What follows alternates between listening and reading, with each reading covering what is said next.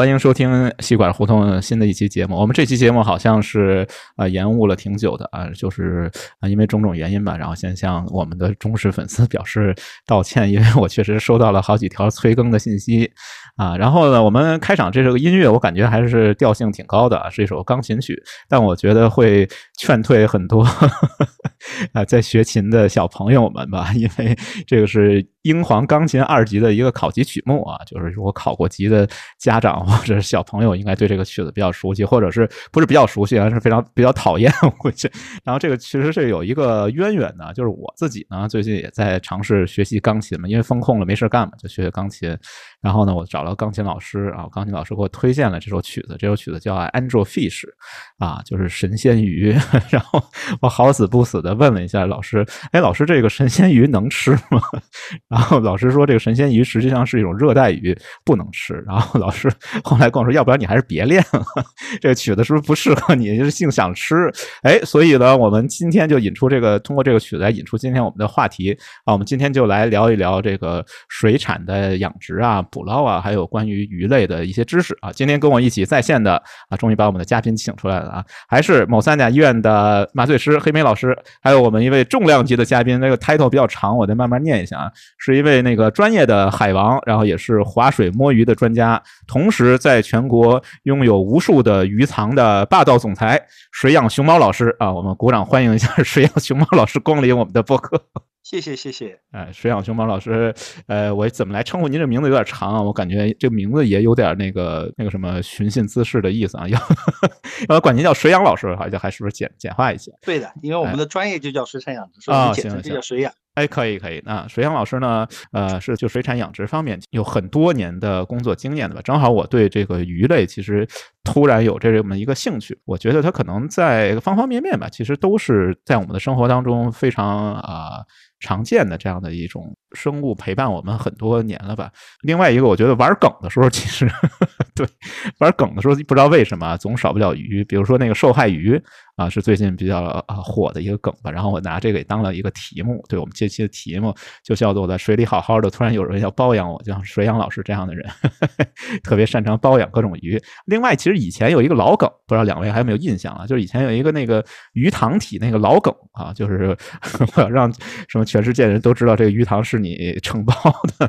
对，然后我觉得这个鱼挺有意思，就是在我们的文化里面也好，或者在我们生活当中，其实占据了很重要的一个位置。觉得另外。就说到文化呢，其实我觉得鱼真的是一个有自己啊很深的这样的一个文化内涵的一种生物吧。就我查了一下这个字典啊，一本比较大的字典 里边那个鱼部的汉字一共有五千，不是五百，不是五千，五百七十多个吧啊这样的一个汉字。就我们今天这期节目肯定不是是这个一本新华字典能容纳得了的。我们这非常有文化，因为水养老师来了，对啊，水养老师来了。水养老师是一个非常有文化的人。然后我们从哪开始聊起呢？我觉得就从我们这个。日常生活就是私人生活史来回稍微回顾一下，就是吃鱼的历史，或者说我们这个部分就叫做这个作为食材的鱼。其实我跟黑妹老师有一个比较大的遗憾吧，也不是能说遗憾，就是一个怎么说呢？一个经历，就是我们都生活在北方嘛。其实北方在呃很多情况下是比较难吃到鱼的，除了一些淡水鱼以外。然后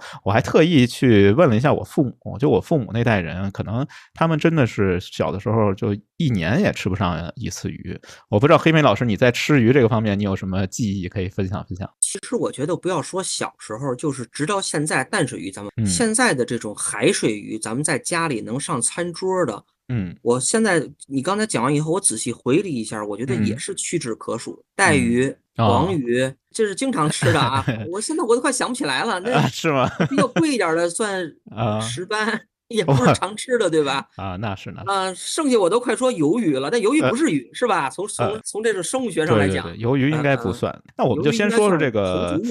我给你提个醒啊，我给你提醒一下，我们先说说这个淡水鱼类。其实我们北方最容易吃到的就是这个，我觉得鲫鱼。鲫鱼这个东西，它还有一个文化意涵吧，就是，哎，是不是生孩子以后 熬汤都用这个鲫鱼？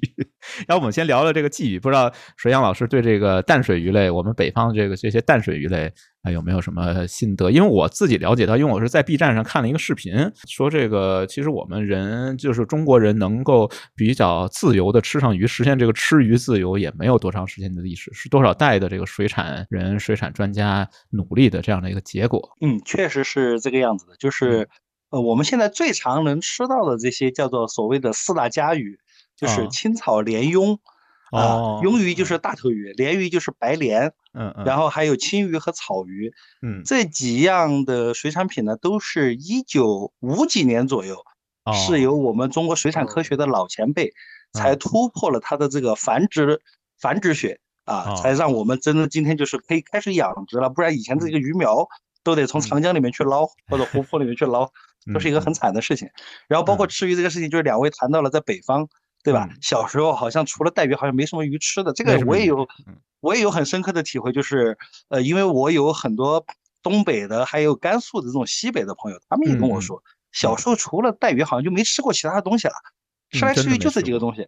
对，甚至我二零零六年到上海海洋大学读水产养殖这个专业的时候，嗯，我们老师跟我们说，在比我们高三四个年级有一个甘肃的学长来读这个专业之前，没见过鱼。不是没吃过鱼，是没见过鱼。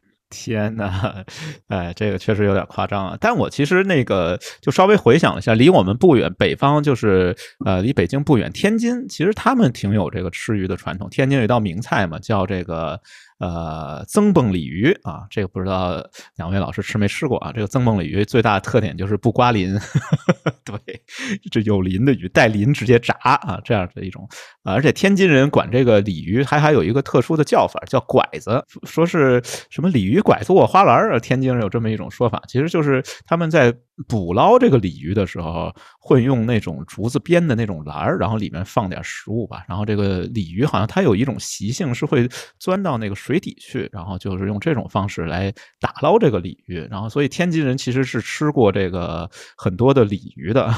我想问那个水源老师一个问题，我妈妈还有我奶奶，就是呃，妹妹们说说过这么一个事儿，就是觉得这个在这个淡水鱼里面啊，鲤鱼好像是。等级比较低的鱼啊，有这么一个说法吗？因为它在下层说是哦，鄙视链来了。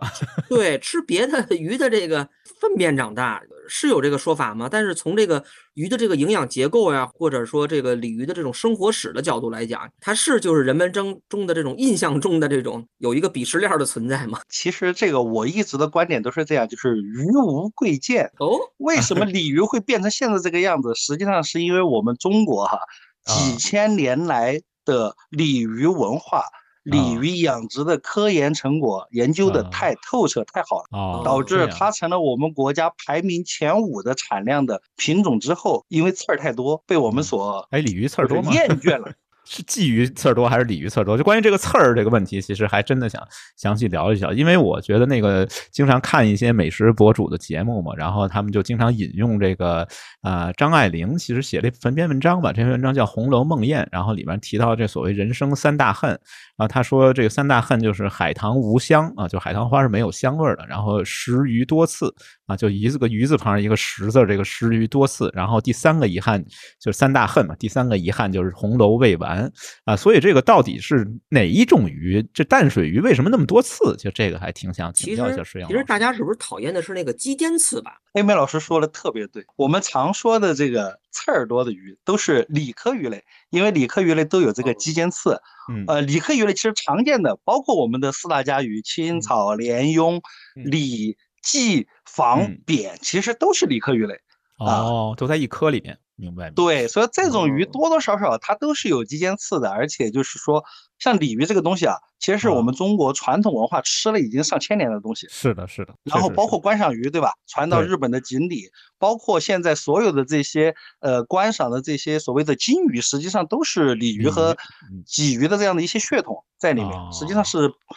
它之所以现在大家觉得不好吃呢，其实是也是因为生活方式的改变。大家现在吃到的，呃，鲈形目啊，还有很多海水鱼类啊，就是它的那个肌间刺少了，就没有那个肌间刺了，感觉可能就是大家已经变心了，是不是鲤鱼不好吃了？是是大家有更便捷的渠道，然后科研专家的努力，让大家能够吃到其他原来吃不到的这些水产品了。所以说觉得鲫鱼、鲤鱼就那个样子了。但是从我的小时候，我是一个四川人，嗯，我小时候最早吃鲫鱼，那就是我们当地很有名的叫做重庆的游艇鲫鱼。是一种火锅的吃法。我们四川人追求的是极致的鲜嫩嘛，啊，对吧？鲫鱼的肉是非常鲜嫩的，然后虽然刺多，但是我们口活好呀，然后能把这个一一个鲫鱼给撸得干干净净的。哎呀，水阳老师，你还有这种绝技，可以的。呃，难怪是海王，好吧？那 个对我有一个问题，其实挺好奇的，就是为什么这个。理科鱼类它会进化出这种肌尖刺，它的意义是什么？是因为它那个身体太大了嘛？就是靠这些肌尖刺来支撑呢？还是说有什么其他的生生理学或者生物学上的意义？哇，这一点的话，可能得请我们就是专门做鱼类分类学，包括鱼类起源的这些老师。可能能略讲一二，嗯，这一点就是我我确实是无能为力，因为你看这个海水的深水鱼，它基本上就没有肌腱刺，没进化出来。但鲤鱼它为什么会进化出这种东西？是为了防止被天敌侵害呢，还是因为什么？这个就不知道了啊。呃，但我还想那个分享就是一个东西，其实我们现在这个由。中国的科学家带队吧，反正已经研究出这种无肌尖刺的鲤鱼，呃不，鲫鱼不是鲤鱼，鲫鱼对，无肌尖刺的鲫鱼，就是鲫鱼的这个呃会不会再度复兴啊，就不知道了。以后大家就可以吃到这种没有肌尖刺啊，不用摘刺的这种鲫鱼也能吃得到了。这个不知道水养老师听说没听说？是不是一个未来我们淡水鱼类的一个发展方向，就是培养这种无肌尖刺的？呃，无肌尖刺的这个鲫鱼呢，我理解大概有这么两种方法。第一种就是通过我们粤菜的精湛的技艺，去骨啊，做鲫鱼粥，确实是一点骨头都没有，然后做的非常好吃啊。把锅甩给 厨师，好吧？对。第二种呢，就是说，呃，是这个是华中农业大学的高教授领衔研究的这样的一个方向，这个我们也认识。呃，这个起因呢是桂建芳院士原来在。嗯，这个整个游历江湖做水产科研的过程中，也发现自然界确实存在那么一些没有肌间刺的，叫做我们理解为是一种变异的鲫鱼。本来像桂院士这种就是做这个鲫鱼研究的，鲫鱼原来所有的这个优点就是肉嫩啊，这些其他啥都不说了，嗯，缺点就是刺多。那如果我们能研究出没有肌间刺的，这样的鲫鱼的话，那有可能在市场的这个上面就有可能取得非常不错的一个状态，符合市场大家消费的这样的一个需求。是的，是。但是从我的角度来看，它大概有这么三方面的可能困难。第一个就是伦理学上的研究，就是如没有肌间刺的这样的鲫鱼的话，它的游泳能力是存在问题的。那你是怎么去对它进行一个呃规模化的一个养殖？它的游泳能力可能会受到大幅度的影响。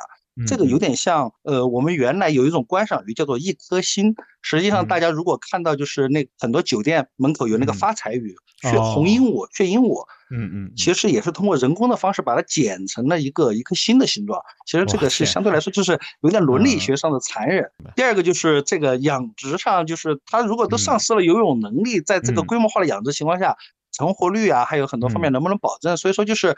这样的一个研究方向，目前还是作为基础学科在进行研究，还没有在应用上，呃，进行一个产业化的应用。明白，就是我们还吃不到呗，是这个意思。哎，对，如果去华中农业大学的实验室，有可能能吃到。算了，我还是去粤菜馆吧，还是相信厨师吧，好吧。关于这吃鱼是不是犯法呀？我觉得都。那就不知道了。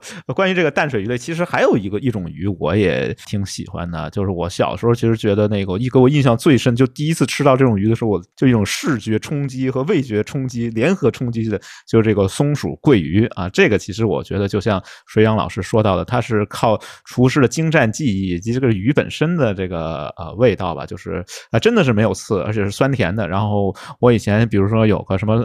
外国人啊，来 来北京什么来国内，我经常带他去吃这个，哎，特别适合这个外国人的口味吧，也不用摘刺，也不用担心什么鱼刺卡喉，还得用那个什么海姆立克那个，我当时还不知道 有海姆立克急救法，对，反正就这个松鼠桂鱼，这个我想不知道是不是算一也算一种呃理科的鱼类，还是说是一种其他的啊科属的鱼类吧？就是好像我觉得桂鱼的刺儿。不是很多是？嗯，但凡咱们吃到的刺儿不算很多的淡水鱼，大部分是鲈形目的，就鲈鱼的鲈。哦。然后它跟鲤形目它是两个类别，两个类别。鲈形目的鱼基本上，呃，鲈形目常见的就是什么罗非。嗯，桂鱼、鲈鱼，嗯，呃，笋壳这些都是鲈形目的。哦，明白了，明白了。那以后我点菜的时候，我就说你这有鲈形目的，把那鲈形目的给我端上来。哎，好吧，好吧，那行吧。菜单上好像没这你。把炉子直接端上来了。行呗。然后另外一个，其实我特别想，我自己非常感兴趣啊。虽然说好像现在大家不是特别知道的一种鱼，就是这个石鱼。就刚才也提到，就张爱玲在那个《红楼梦魇》里里面讲到这个所谓食鱼多次，不是吃鱼，不是吃食那个食，而是一个鱼字旁一个时间的时啊。就这个食鱼，其实在我们中国文化里面是有非常深厚的一个渊源的。然后它也是目前十大最贵食用鱼之一吧。就是要不我们下一趴就稍微深入的来聊聊这个石鱼。我先给各位介绍一些，就是这个石鱼是为什么说在我们中国文化里边有很深厚的渊源啊。首先第一个呢，就是这个石鱼多刺。这个第一次提出这种说法，就人生三大恨之一，这个食鱼多次的这个说法，其实也不是张爱玲提出来，是北宋的一个人，北宋的一个人叫惠洪啊，他写了一本书叫《冷斋夜话》，然后它里面其实提了是呃五大恨啊。第一恨就是食鱼多骨，就说这个食鱼的刺很多。然后他第二恨是金鱼金橘带酸啊，说金桔太酸了。对，然后这第三恨是纯菜性冷，然后第四恨才是这个海棠无香啊。然后第五恨是曾子固不能作诗。我觉得这个人好像把食物把吃鱼排在这个 重要性第一位，挺有意思一个人。《冷斋夜话》里边最先提出来这个说法。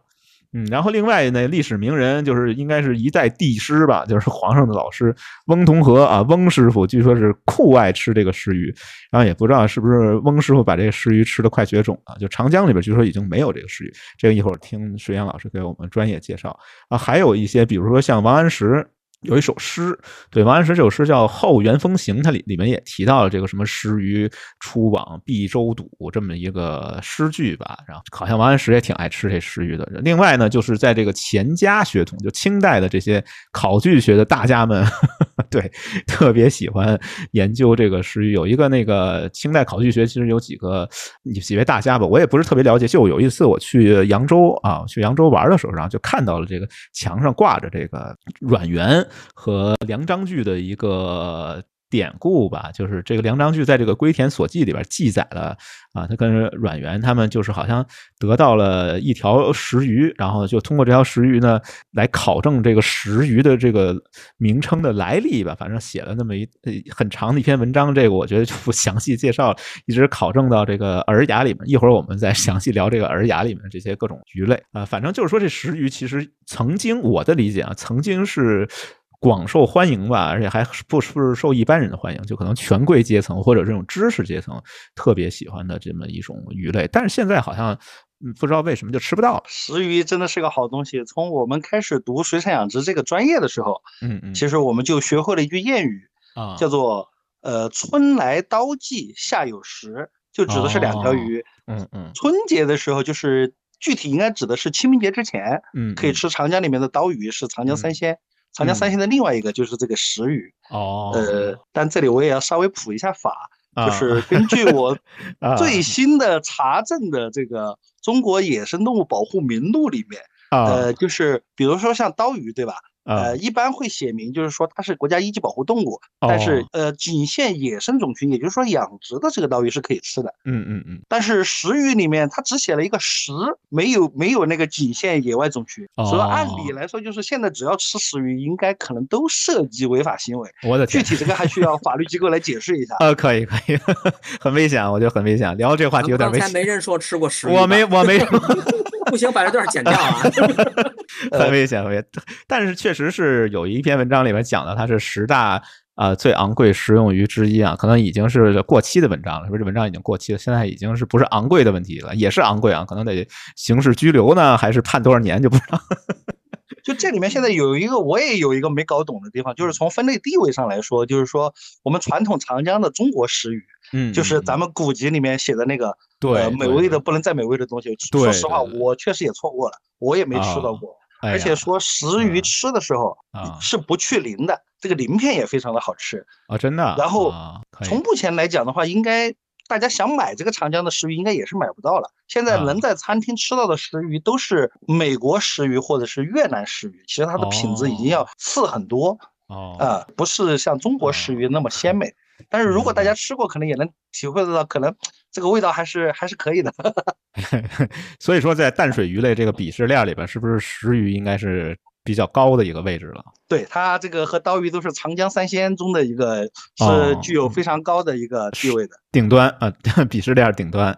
呃，后面我觉得淡水鱼可能我也想不出来太多哦。还有一类淡水鱼，我觉得可能这个算不算鱼也是可以啊探讨一下，就是。长鱼或者是叫鳝鱼，其实这一类我还真的还挺爱吃，因为那个淮扬菜里面有一个经典的一道菜，就叫软兜长鱼啊。这个不知道二位吃没吃过？这是非常经典。这汪曾祺写过一篇文章，然后这篇文章叫《鱼我所欲也》，因为汪曾祺是一个大美食家嘛，然后也是一个作家，他就特别喜欢吃这个软兜长鱼，然后他还讲了一个这个选料的一个标准，就是汪在汪曾祺先生看来，一定要吃这个。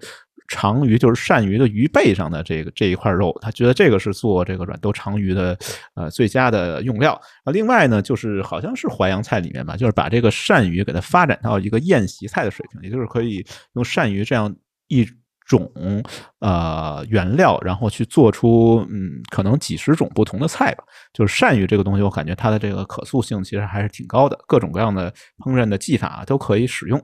哦，刚才您说到了这个长鱼软兜长鱼这个菜，嗯，呃，软兜长鱼这个菜，其实在我们国家是有一个非常独特的一个历史地位的。嗯嗯嗯，它的历史地位在哪里呢？它是在一九四九年的，它是作为开国第一菜出现的。哎，是是是，这个可以安利一个餐厅啊，就是大家想体验这个开国菜，我们北京有一家餐厅叫玉华台啊，专门以卖这个开国第一宴，当然也是有点智商税的嫌疑。对 啊，OK，舒阳老师继续。呃，最早的时候，开国第一菜本来不是软兜长鱼的，本来是淮扬菜的另一个经典，叫做白袍虾仁儿。哦。但是这个虾仁儿呢，应该是用河小河虾来做的。但是小河虾当时从江南运输到北京，嗯，就是可能已经要死不活了，没办法做这个菜。后来就把它换成了软兜长鱼，所以说软兜长鱼就成为了这个 开国宴的第一菜。啊是，可能是不是开国宴里面唯一一个鱼鱼类的菜？不知道。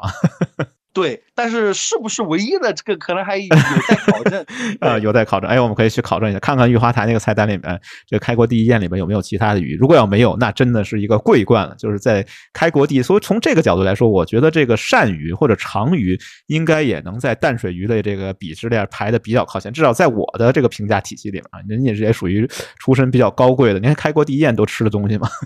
是的，在这个苏北地区，整个吃这个长鱼是一个非。非常 有意思的一个东西，嗯嗯。啊，而且就是我们国家现在的这个呃黄鳝的这个养殖啊，其实也是有了一个很曲折的一个过程，就是呃黄鳝的苗种到现在为止都是没有突破的，因为黄鳝黄鳝是雌雄同体。哦，这样哦，我还真不知道，哎，就是黄 鳝小时候是母的，大的是公的。我天，可以！哎，这个这个有一个很经典的典故，嗯，就是原来中科院水生所武汉的一位院士，嗯，在年轻的时候去买了这个黄鳝，嗯，然后丢到了他的这个养殖池塘里面去养一段时间，去观察它的习性。结果隔年捞上来之后，发现全是公的，没有一条母的。后来因为这个现象，他反复研究，才发现了黄鳝的这个性逆，在全球首次揭示了这个性逆转的这么一个现象。我天，这个太神奇了！我觉得。不知道黄鳝的这个余生啊，不是人生啊，余生我觉得也挺奇妙的吧。年轻时候是女性，然后马上 成年以后变成男性，这个太神奇了。但是我一直不不太能区分的，就是这个黄鳝和泥鳅，这个不知道水阳老有是有没有什么秘诀来给我们介绍一下，怎么区分这个黄鳝和泥鳅？这个对我来说，一般可以从价格先区分一下。哦，这样。但最怕那种价格就是泥鳅的价格的，不是卖着黄鳝的价格的泥鳅，这可怎么办？泥鳅是不是比较短？长短吗？后面会有一个像鱼鳍状的。呃，它们两个最重要的一个特征是什么呢？就是黄鳝是合鳃科的，你会发现它只有一个鳃，不像它是两个鳃的。哦，这样，哎呀，可以可以，学到了。泥鳅它就是一个专业，就是专业。哎，理解了，理解了，靠鳃来区分。好，学会一招啊，以后不容易被骗。可以可以啊。哎，我这有两个上热搜的淡水鱼，其实现在最火的淡水鱼是什么？是那个鳄雀鳝。哦，听说过是吧？说很多就是放生嘛，可能不不是不是特别讲讲究有这种科学性的这个东西，放生在一个池塘里啊，或者放生在一个淡水湖里啊。嗯，好多人说呢，这个是一个入侵的物物种，因为它生活在中北美洲，很很这个很很凶恶。说这个鱼啊，这是食肉类的，它那个头啊就像鳄鱼一样。而且最大的呢，说可能长到两三米那么长，我天，还会攻击人类啊什么的 啊，说是放在那个水里面呢没有天敌。但是今天呢，我刚刚看到那个三联生活周刊，就是采访了几个像水影老师一样的专业的这个水产专家啊，他说这个。并不能那么看，这个好多来讲呢，可能都是这个媒体呢在做一些误导啊。它这个是不是这个入侵物种呢？还需要很多的这种，不管是生物学呀，还是什么进行划分。它其实这个鱼来讲，还是挺依赖于这种水温啊，可能才能繁殖啊。稍微凉一点，可能它都不太行，因为它生活在中北美洲嘛，相对可能比较热一点。所以说来讲，是不是构成这种入侵物种啊，还是一个问号。另外呢，他也举了好多就是例子，比如说以前那个福寿螺，现在基本福寿螺已经被洗脑了，说这东西里面 寄生虫特别的多。是，但是实际上呢，咱们从非洲的引进来呢，是作为食品来引进来的。嗯，所以现在看到那个大的那个福寿螺呀，你可能碰都不敢碰，摸都不敢摸。但是它到底是不是就是？有那么多寄生虫呢？那个专家说的是啊，也不见得。哦，还有一个呢，就是另另外一条上热搜的一个鱼啊啊，我大家查到的就是这这是一个梗啊，就是在趵突泉里面啊 啊生活着一只特别胖的一只金鱼，应该是一条锦鲤，红的有吗？有，是胖到什么程度呢？据说像一个就是像一个正方体一样啊，这样，我天，拍到了以后就说明什么？大概的意思就是游泳并不能减肥。哎，这个我们可以了，可以大家去济南趵突泉的时候可以找一找那条鱼。三连问啊，三个问号，然后三连问。对，水阳老师怎么来看待这几样？呃，先是两个入侵物种，然后一个趵突泉里边的这个方形鱼。呃，这个入侵物种的话，雀鳝在我们原来做过的海南入侵物种的名录里面，呃，它确确实实是一个呃明确的，在海南当地肯定是一个入侵物种，它是中北美过来的。呃，另外一个呢，就是咱们国家海关。是发布了一个入侵物种的一个名单，这个名单里面我现在不记得雀鳝在不在里面了，但是我只记得一件事情，就是雀鳝是可以吃的，而且味道应该不错。是吗？软兜雀鳝是有毒的。雀鳝也是一种鳝鱼嘛，是跟我们刚才提到那个软兜长鱼那个是一样的。不是，它是它跟黑鱼差不多是一类的，就是很凶悍的一种哦，明白。呃，一种凶猛性的食肉鱼类，但是它不耐低温。啊，那那个另外一个福寿螺呢？呃，福寿螺我一直感觉就是，不论咱们吃福寿螺还是田螺，一定要煮熟后再食用。嗯，然后福寿螺确确实实是海关公布的这个入侵物种之一，而且福寿螺有一点很可爱，就是它的这个卵啊是粉红色的，养殖池塘边上都会看到有这个。这个粉红色的这个一堆一堆的卵，那个就是福寿螺的卵哦，非常 Q 的一种。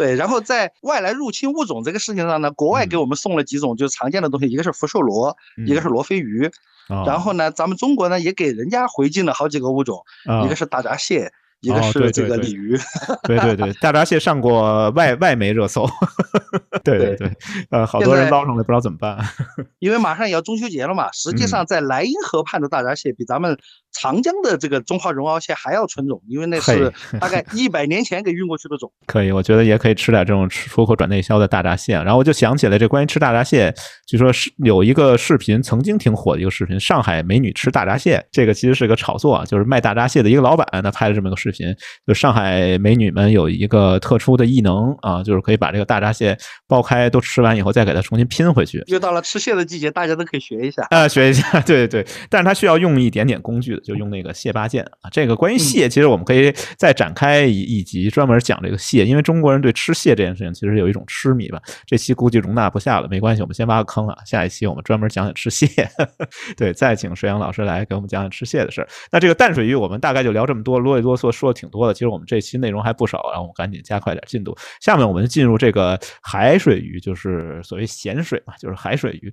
然后这个部分真的是像刚才我跟黑明老师啊一起共同确认过的，就是我们吃过的海水鱼，真的就只有带鱼和黄花鱼算海海鱼吗？不知道，反正就可能就这两种。然后其实我这一这一部分，我想由这个浅海向深海来这样的一个顺序来介绍啊。但是我以我的这点浅薄的知识，我就罗列了一下这个名字。然后关于哪个浅哪个深啊，由浅入深嘛，这个得听水阳老师的。水阳老师，你看我这个列出来这几种鱼，哪一个是最浅的？我们从那个开始啊聊起？呃，因为这个已经牵涉到捕捞学的知识了，我也不是特别专业，但是我我知道这里面最深的是谁啊？哪一个？鳗鱼 啊？鳗鱼是最深的嘛？啊，我没想到。对对，普通话应该读满语是个山，因为我的硕士论文就是做这个鱼的，它的。产卵是在海底一万米的马里亚纳海沟。我的天！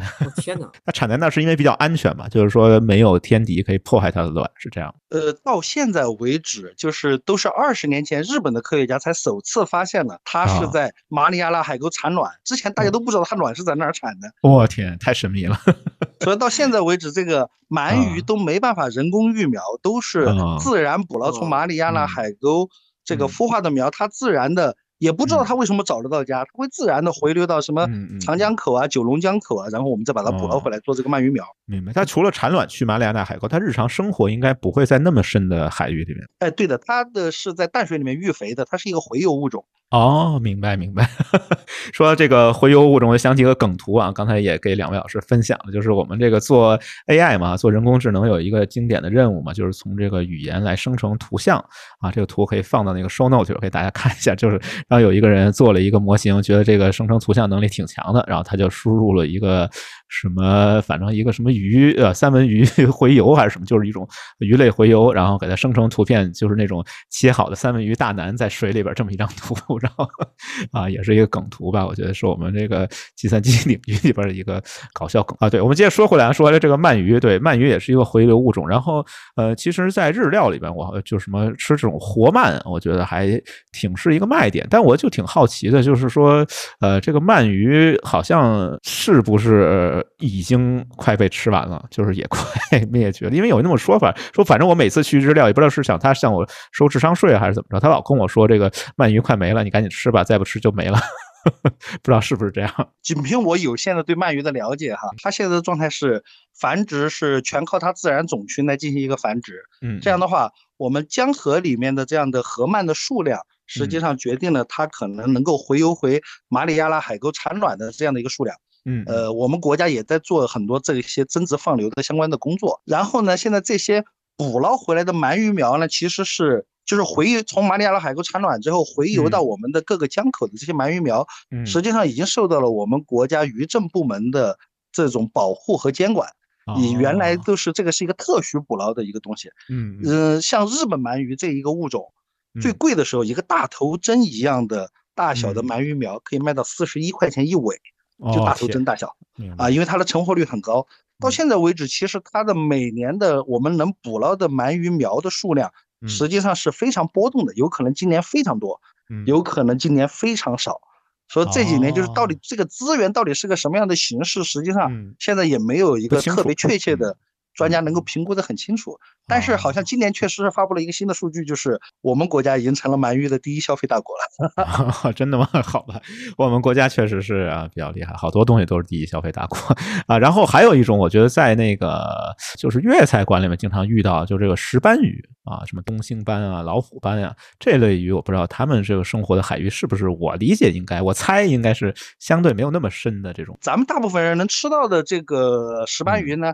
基本都生活在一点五米水深以内的这个水泥池里面啊，这样好吧，都所以都是养殖的这个石斑鱼。对我们国家从海南到山东，大概养殖的石斑鱼大概有二十二万吨左右的样子啊。然后比较便宜的就是像什么青斑啊、珍珠龙胆这一类的人工杂交的品种，像东星斑这种就是价格能够上百元的一斤的这样的物种，大概我们国家的养殖产量。在一万吨左右哦。至于你能够捕捞到的这些石斑鱼，那简直就是已经贵的离谱了。我一般你没有这个渔民朋友资源，一般你吃不到。哎呀，我曾经呃有一些内部资源尝到过一个叫九惠石斑啊，是就是从日本捕捞过来的。这个是不是又违法了？我这要不然 这段时石石斑鱼不违法，石斑鱼不违法，先问问再说。差点就被人撂了，把这案子撂出来。好吧，我说别别撂案子，咱们还接着往下说。然后还有一类，其实也是一个，因为我觉得海鱼真的是比较高贵嘛，就卖的比较贵，很多这个国内的这个一大票的美食家都狂吹的这个东海大黄鱼啊，尤其是结婚啊，什么各种婚庆这种就是比较讲排场的场合里边，你要没有一个东海大黄鱼，就感觉有点 low。但其实我对这种鱼的了解，就是曾经一度我们国家特别多啊，就这东海大黄鱼，后来不知道为什么慢慢就减少了，然后现在就贼贵，就好多上千呀什么，就可能上万的那种都有。就是根据我浅薄的对捕捞学的理解哈，啊啊，呃，东海里面有两个鱼类，就是其他海域是完全比不了的。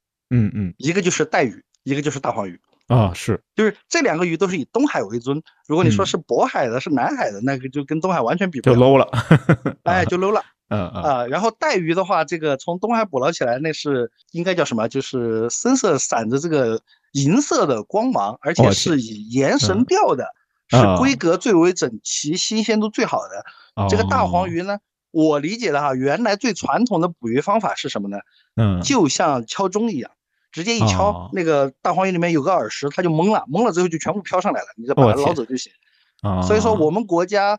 在我们渔业资源，甚至说是我们的蛋白质资源很匮乏的情况下，大黄鱼是救了我们国家沿海人民一命的，是一个救命鱼。那到现在为止，大黄鱼实际上在我们国家的水产养殖里面是占有非常举足轻重的地位的，它被誉为我们海水鱼类的国语。啊，这样吗？啊，明白。但是他现在我觉得好像真的是就那些特别坑的那种收割类的那种餐厅吧，反正是呃基本上经常撺掇你们，反正也是用我们北京话说撺掇你，或者是那个怂恿你点这个大黄鱼。但我觉得我这个鱼我也没吃出什么特别的地方，只是觉得特别贵，没有什么特别好处。就是现在大黄鱼我们能吃到的分成三类，嗯嗯，呃第一类就是直接在我们的沿海的网箱里面直接通过饲料去投喂的，有点类似于三文鱼的那种养殖方式啊，明白。这样的鱼呢？你去餐厅吃也就十几块钱一斤，啊，这么便宜吗？啊，就是他养的这个肉质就很一般了，因为它是吃饲料为主的，就是我们国家的这个大黄鱼饲料其实已经攻破了。第二种类型呢，就是说这个是包括在浙江沿海一类的，就是原来是福建是大黄鱼网箱最多的地方啊，然后网箱养殖养完了之后呢，送到浙江的这些海域去进行一个调养，在这个很大的网箱里面不投食，嗯，然后在里面生活个。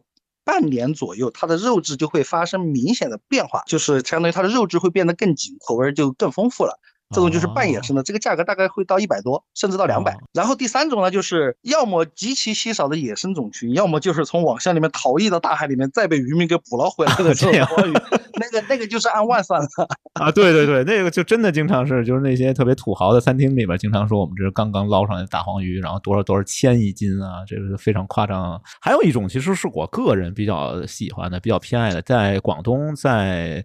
啊，福建应该也都有吧？就是这九肚鱼啊，这个鱼不知道啊，两位吃没吃过啊？我这是真的非常推荐。为什么非常推荐？就首先第一个它没刺，第二个呢，就是这个九肚鱼的口感，我觉得特别像果冻，就是一种很神奇的这种 Q 弹顺滑的口感。然后每次去这种比如潮汕的餐厅啊，经常点这个椒盐九肚鱼啊，基本上是我的最爱吧。然后这个鱼好像。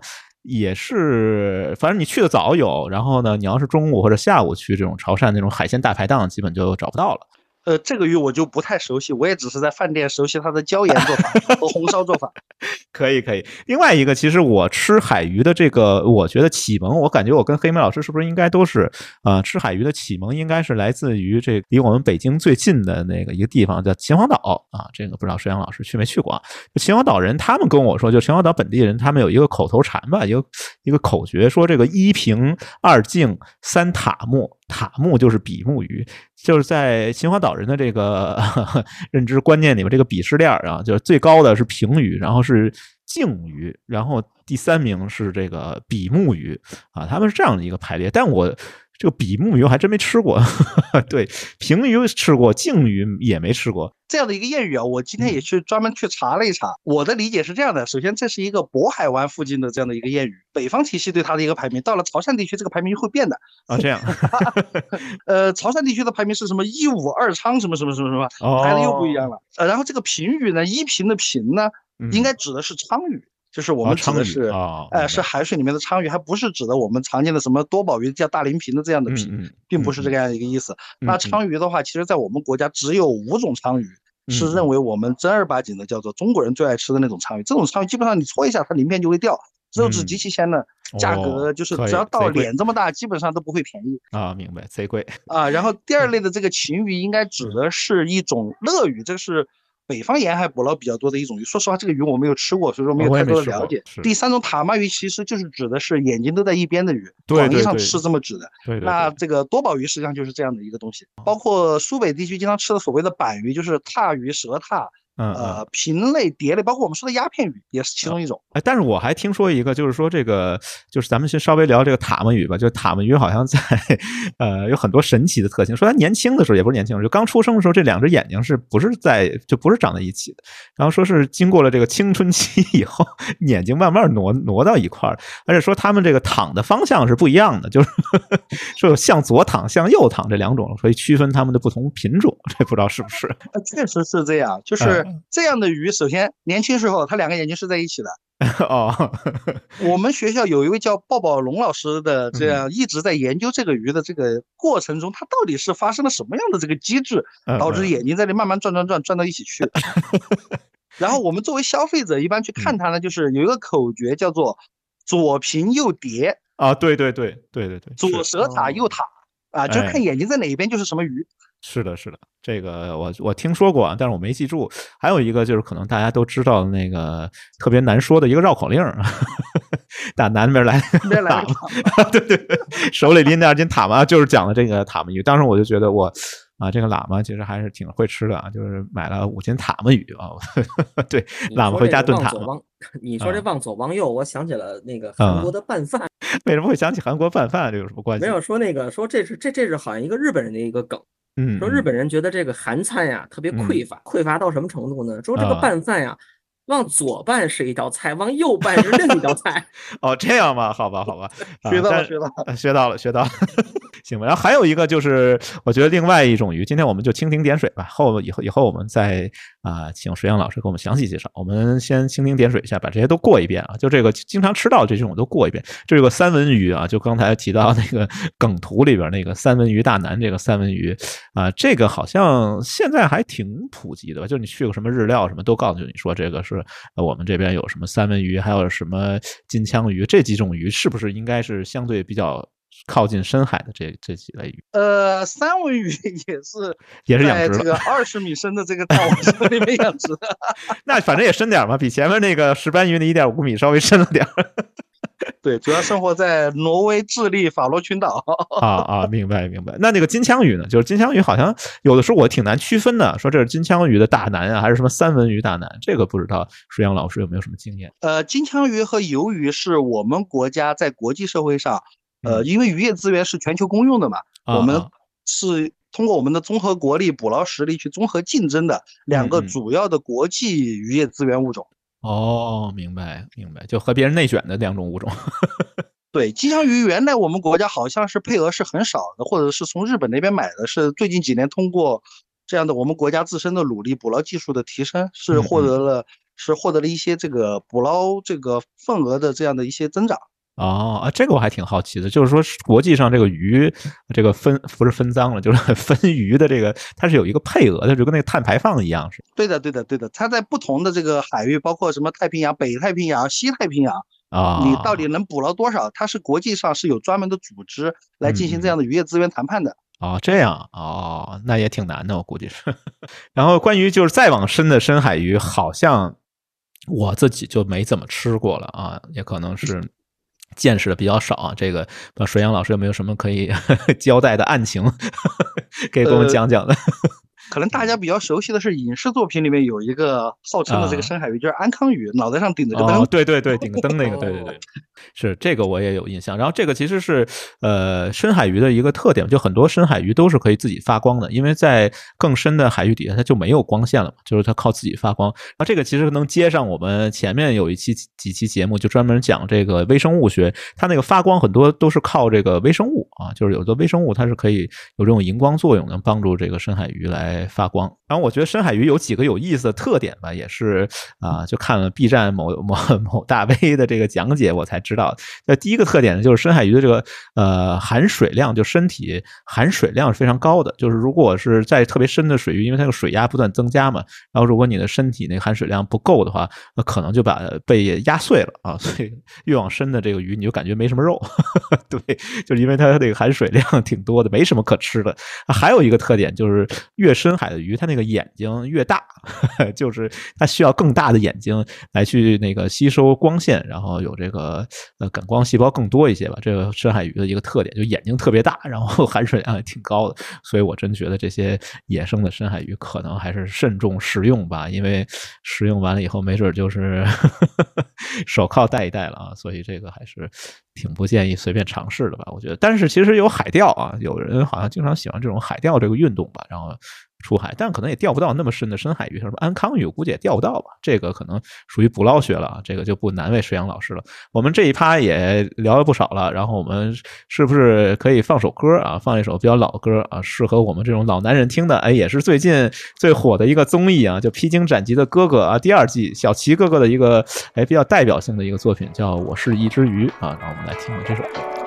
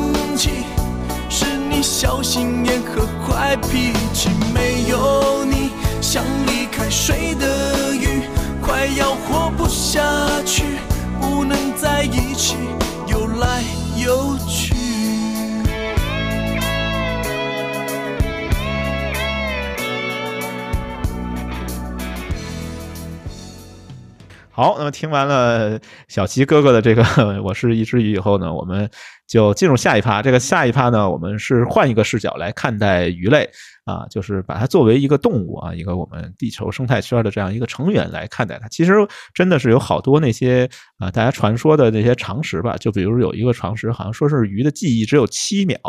还有说有的鱼是有只有三秒记忆啊，不知道啊真的假的吧？反正有这样的一些说法。呃，另外我还找到了一个，就是应该是美国的一个诗人嘛，叫劳伦斯啊，这样一个诗人，他就象征主义的一个诗人。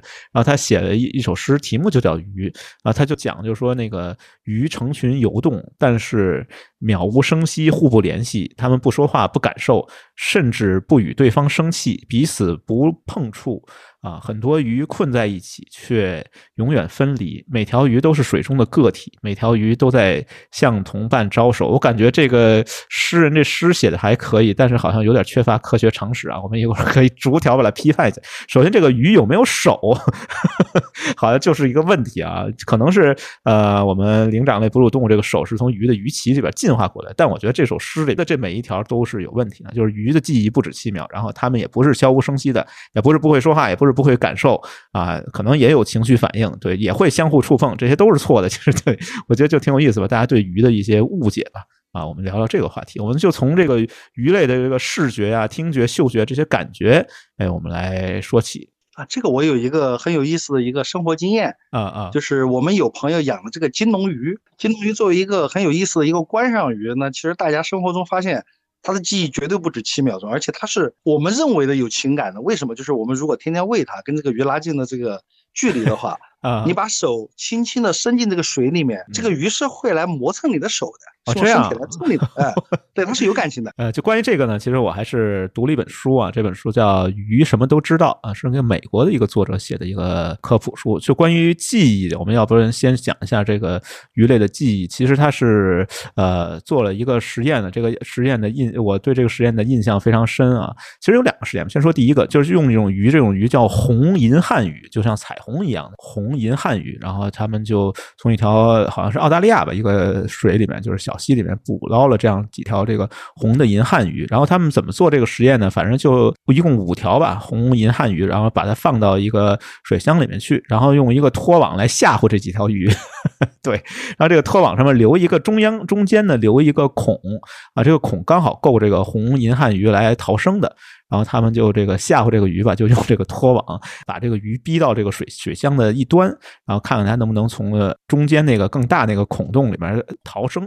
啊，就这样的一个实验，然后训练了几次以后，这些鱼都学会了，然后都记住了怎么样从这个拖网里边逃生。然后它很有意思的是，就是它暂停，它是一九九七年好像是做的这个第一次做这个实验，然后它暂停了十一个月，还是同样这几条鱼，它养了十一个月。然后呢，在一九九八年的时候，他又重复了一下这个实验，然后就发现这个红银汉鱼，就是彩虹的红，这个红银汉鱼它还能记住这个逃生的方法。就是有一个很神奇的一点，这个红银汉鱼的寿命可能也就三十多个月吧。就是这个十一个月，其实已经占了这个红银汉鱼的三分之一的寿命。就是说，这样一个逃生的路径，尽管在它生命当中只出现了一次，而且时隔了十一个月，那有三分之一的寿命，按我们人类来推算，可能就二三十年之前发生的一次的一个事件。他还能记得住，所以我觉得这个鱼的这个记忆真的肯定不止七秒。这个实验其实我这个印象真的非常深。另外一个就是刚才我们也提到，就是说这个洄游的鱼类，它是能记住自己去洄游的这样一个线路的，就记忆能力非常强啊。这本书里其实还讲到另外一个叫什么虾虎鱼，然后这种鱼是更神奇，它可以记住各种各样复杂的地形，就是在那个潮水退潮的时候。它会在一个水洼里边，然后捕食或者干嘛，反正待着呗。然后它要逃生的话，它要蹦到另外一个水洼里边。但如果说它蹦错了方向，比如蹦到一个岩石上面，那可能就被晒死了。但是这种虾虎鱼最神奇的是，它能记住各种各样。就在满潮的时候，它先游一圈，然后就把这个地形整个全记住。然后它等到潮水退去的时候，它能记住，就可以非常自如的在各种各样的这个水洼里边来回蹦。我就觉得我这个比我反正强得多，我肯定记不住 啊。反正这个鱼鱼类记忆真的是啊，挺神奇的一个事情哈。就我们按照刚才这个思路吧，就是一条一条来批驳这个劳伦斯这首诗啊，就是。这个鱼肯定是能呃有各种各样的感受的，就是比如劳伦斯说这个鱼是渺无声息、互不联系的，这个也不是啊，鱼是可以发声的，就是它发声的方式是有几种，一种是那个收缩肌肉，另外一种是震动它的鱼鳔，然后摩擦牙齿、骨骼和腮盖 都能发生。呃，除了被这个鱼尾巴打到脸之外，好像确实没有听到过鱼的，没听到过。好吧，好吧，没有这方面的经验，没这方面经验。但是那个我读的这本科普读物里面，他给了几个挺有意思的数据吧。一个是呢，是说鱼类这个听力的范围是比人宽很多的，有的鱼能听到最低到一个赫兹。啊，我们人的最低是二十赫兹嘛，然后最高呢，它能听到十八万赫兹啊，就有的鱼不是每一种鱼啊，啊有的鱼可以到这么高。我们人是大概两万多多赫兹吧，就是这个听力的范围是比人要更大的。然后他也举了一个例子，这个是希腊的这个雅典农业大学有一个关于给鱼听音乐的这么样一个 例子，我觉得好像这个。啊，不太恰当吧？就是说，啊，听音乐有种种好处，呃，人听呢可以胎教，鱼听呢也可以长得 更大一些。啊，他把那个二百四十条鲤鱼，然后分了十二个水箱，然后随机分三组。啊，一组呢是没有音乐的这个对照组，然后另外一组他们播放的是这个莫扎特的那个 G 大调这个弦乐小夜曲啊，然后中间还是还标了一下是一个浪漫曲的行版啊，估计要太慢节奏的还不行啊，还是一个行版的这样一个音乐。然后另外一个呢，他播了一个那个爱的罗曼史，这个好像也挺有名的一个音乐，然后让这些鱼呢在一百。零六天的时间里边，每天听四个钟头，然后这个啊，显而易见嘛，既然这个实验能被报道出来，那肯定是那些听了这个音乐的鱼长得更好，体重啊，方方面面吧，反正都比那没听的那个，还有什么肠道功能之类的，都会有一个显著的一个改善啊。所以真的鱼可能也是能理解音乐的啊。这个我觉得是不是有点伪科学的嫌疑？这不知道水阳老师怎么看待这种说法？啊，这个可能是有一定的科学依据的。这个因为它属于鱼类。的这个动物福利研究的一个范畴，呃，那在这一块呢，对，在呃哺乳动物这一块的动物福利研究是比较多的，包括我们常吃的所谓的和牛啊这些，其实都是要听音乐的。网易养的猪它也是要听，呃，网易歌单上是有专门的猪之歌的，就是给它养的猪 听的。那我们是不是可以尝试编一个鱼之歌？不知道可不可以？呃，对的。所以说，如果让鱼能够真的舒缓心情的话，它确确实实可能在鱼类福利上做的不错的话。有可能对它的这个生长状态是有积极正面的作用的啊，明白。所以呢，这个莫扎特是万能的，万能的莫扎特，鱼听长得更好，人听也行，也没问题。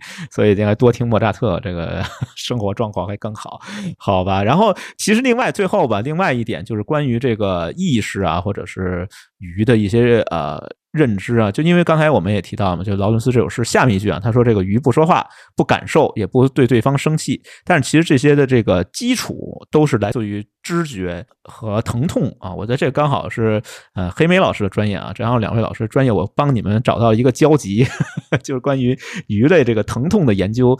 呃，这个部分我觉得呃，因为黑莓老师我先透露一下，是一个疼痛学在读的博士啊，对这方面的专家了啊。其实好像关于疼痛这个事情有。两个呃理论吧，一个是这个所谓皮质中心论，或者叫新皮质中心论，就是说我们人类大脑它是分层的嘛，然后最外面那层叫新皮质，说这个有，因为我们有新皮质，所以我们能感觉到疼痛，然后没有新皮质的动物这个物种是呃不具备这种疼痛的这种意识和知觉的啊。当然与它相反的针锋相对的一种呢，就是这个反皮质中心论，就认为你们说的不对啊，没有新皮质的这些动物，它也有这个呃。感受疼痛的能力啊，然后这个比较有代表性的一个研究就是关于这个鳟鱼，鳟鱼应该也是一种淡水鱼吧，就鳟鱼、红鳟啊什么之类的啊，鳟鱼的一个疼痛的研究，它分了几种方向来证明这件事情。第一个就是这个神经解剖学的一些证据，就是说有各种各样类型的神经纤维，什么 A、B、C 就各种啊，反正就是说它有这个呃基础，就这个解剖学的这样一些证据。然后另外一个呢，就是一个行为学的一个实验啊，就是把这个鳟鱼给它分成几。几个不同的组，然后给他们 花式虐鱼吧，反正是不是花式虐猫，花式虐鱼，给他们注射一些那个蜂毒啊，就是一组注射蜂毒，一组呢注射这个醋，然后还有一组去注射这个生理盐水，然后去观察这个鳟鱼的这个鳃动的一个频率。啊，然后就认为说，这个注射了蜂毒和醋的这些鳟鱼的这个鳃动频率，比注射生理盐水的这个和不注射的这个对照组呢，就是高很多啊，所以就认为这个被注射这些鱼感受到了疼痛。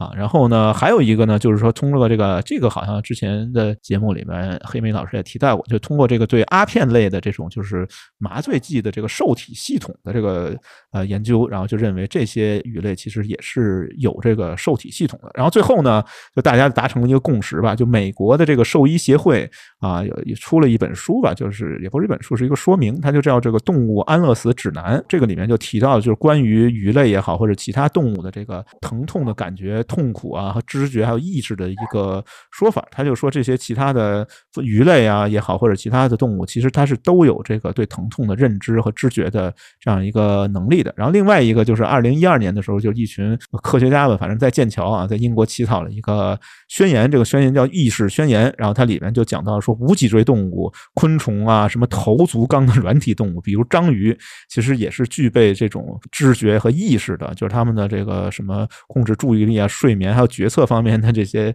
呃生理反应的神经回路是已经早就具备的啊。然后这个话题我觉得真的非常有意思，就是到底鱼知不知道能不能感觉到疼痛啊？这个我觉得可以请两位老师发表一下 专业意见，我刚好可以辩论一下这个话题。呃，我个人觉得应该是能的，因为这个就像你说的来讲，从鱼类的这种神经解剖学上还能拿到很重要的一个证据，就是疼痛是如何传导的。呃，从哺乳动物也好，或者来讲整个这种动物界来讲啊，应该说传导这种痛觉的可能有两个神经纤维。是最主要的一个呢，是 A delta 纤维。这个主要神经纤维呢，主要传导的是快痛，还有引导的是那种逃避性的这种反应。呃，咱们再说另外一个吧，另外一个就是 C 纤维啊。这个 C 纤维呢，传递的是这种慢痛，就是一般来讲这种慢性疼痛，或者来讲是由于快痛耐受以后造成的这种慢性这种疼痛的这种传导。那咱们说呢，从鱼类的角度来讲呢，实际上它的这个 C 纤维是相对比较少的。但是呢，就是从哺乳动物来看呢，是 C 纤维，就是传递这种慢痛的这种纤维呢，相对来讲可能是比较多的。但这个 A 代尔纤维跟 C 纤维呢，没有这个呃孰优孰劣之分。我们只不过是说呢，人类的痛苦呢，可能会比鱼类可能会更久一些。嗯，特别是呢，这种 C 类的神经纤维呢，还容易造成这种中枢的这种敏化，就是人类对于这种疼痛的记忆或者这种疼痛的记忆的这种泛化。要比鱼类可能要更多一些。就像你这里面所说的来来来讲呢，鱼类呢就包括咱们说的这个鳟鱼嘛，这种慢痛的纤维呢只占百分之四，而其他的这种脊椎动物呢可能要占到百分之五十到百分之六十。嗯，所以呢，就是人类呢，其实对一些快痛来讲呢，可能多半来讲，如果你的意识中是想忍受的话，当然在是一定范围之内，你是可以忍的。哦，能忍。但是相反呢，这 这种快痛造成的这种慢性疼痛呢，可能对于人类造成的这种痛苦呢，可能更大，因为这种呢，往往是跟这种情绪啊，或者跟一些心理反应啊，可能会更多的更在一起。所以呢，这可能也是这种疼痛科学呢，就是需要解决的这种，比如既是这种如何阻挡这种快痛的这种传导，更主要的是这种阻挡这种 C 纤维的这种这种这种慢痛造成的人类这种痛苦的记忆的这种这种传导。这是我觉得。就像你刚才说的，拿到的这种鱼类的这种解剖学的证据，但是我发现呢，就是呃，在这篇文章里呢，他写了一个，就是对这些鳟鱼呢是怎么处死的。他为了这个强调自己这种伦理学嘛，对吧？因为如果呃，特别是这种实验动物，如果你伦理学过不了的话，你这篇实实验的这种基础可能都完成不了。因为首先你建立这个实验的时候，你就要通过这种伦理的审查嘛。他说的是比这种过量的麻醉剂处死。其实呢，可能我不是特别的了解，但是呢，对于这种鱼类的这种实验动物伦理学角度来讲，更多的这种处死方法呢是低温。一般来讲，包括这两栖动物、鱼类这种，如果它作为这种实验动物来讲呢，可能更多的这种处死它的方法来讲，就是其实这里面说的处死很残酷啊。我们讲的是这种呃动物这种安乐死的这种方法呢，可能更多的是。低温慢慢把这个水或者一般用用这种液氮呀，或者一些其他的这种方式啊，处于一个冷冻急速冷冻那状态，它马上就会失去意识，然后鳃洞可能就会消失，然后可能就没有什么痛苦，就死掉了，相当于就为人类做出了贡献，完成了它的这种实验的这种使命，大概是这样。因为可能不同的动物来讲，这这种实验动物的，就是从实验动物伦理学来讲呢，它会有一个其实会有一个严格的一个法规的，就是它的这种安乐死的方法是不一样的。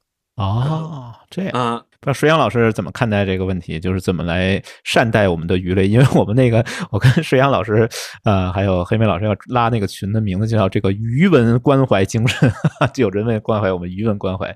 哎，在这个方向上，我们是不是那鱼文关怀鱼文关怀的这个啊，有点绕嘴啊？鱼文关怀这个基础，我觉得就是要了解一下鱼类的这个喜怒哀乐啊。听听水阳老师的意见。那其实我觉得黑妹老师给我科普了一个很重要的这些东西，就是说，呃，我们现在作为一个养殖。从业者原来我们更多关心的是鱼养不养得活，成活率高不高，味道好不好，符不符合消费者消费习惯。嗯呃，那么无论从我们现在养殖的发展的历程、产业发展的阶段，还有就是我们国家对动物福利的进一步的这个重视程度，呃，那接下来其实我们都要为我们所有的这些养殖对象，可能都要考虑这些动物福利的这样的一些状态，也是某种程度上也是我们敬畏天地、敬畏自然食物的一种。这样的一种表现，啊，那而且就是说，如果我们尊重了这个物种最原始的一些状态，比如说让他们减少痛苦，无论是在养殖过程中还是宰杀过程中，那我们可能能够就是更好的去为这个物种去负责，也能够分享更好的这样的一个经济效益，啊，这是我的一个很直观的一个感受。这这是一个互互相提升的一个互惠的一个啊互利的一个过程。然后刚才我们就是讲了一些这个鱼的疼痛之类。其实那个啊鱼什么都知道这本书我真的是觉得读完以后收获还挺大的。还讲了这个另外一个方向就是快乐，哈 哈怎么样能使鱼快乐？快乐？因为那个劳伦斯不是讲了嘛？说这个鱼啊不会生气，也不会感受，不会快乐。其实完全不是这样的啊，就是鱼也能快乐。其实它里边我觉得最简单的就是跳跃，就是鱼跃龙门。这个其实大家都说这个鱼跃龙门好像是一种克服困难。吧，在我们的这个文化里面，其实对于鱼本身来说，呃，这个跳跃会使它 感觉到快乐。所以我想起庄子里面说：“子非鱼，安知鱼之乐？”其实鱼在那跳啊，是一种很快乐的一件事情。不知道是不是真的是这样？这个水阳老师在养鱼的时候有没有观察到这个现象？这个我们经常观察到这种现象，但是它好像都不是因为它快乐啊，真的吗？好，也许人家在蹦迪啊，你没你没理解到，没 get 到。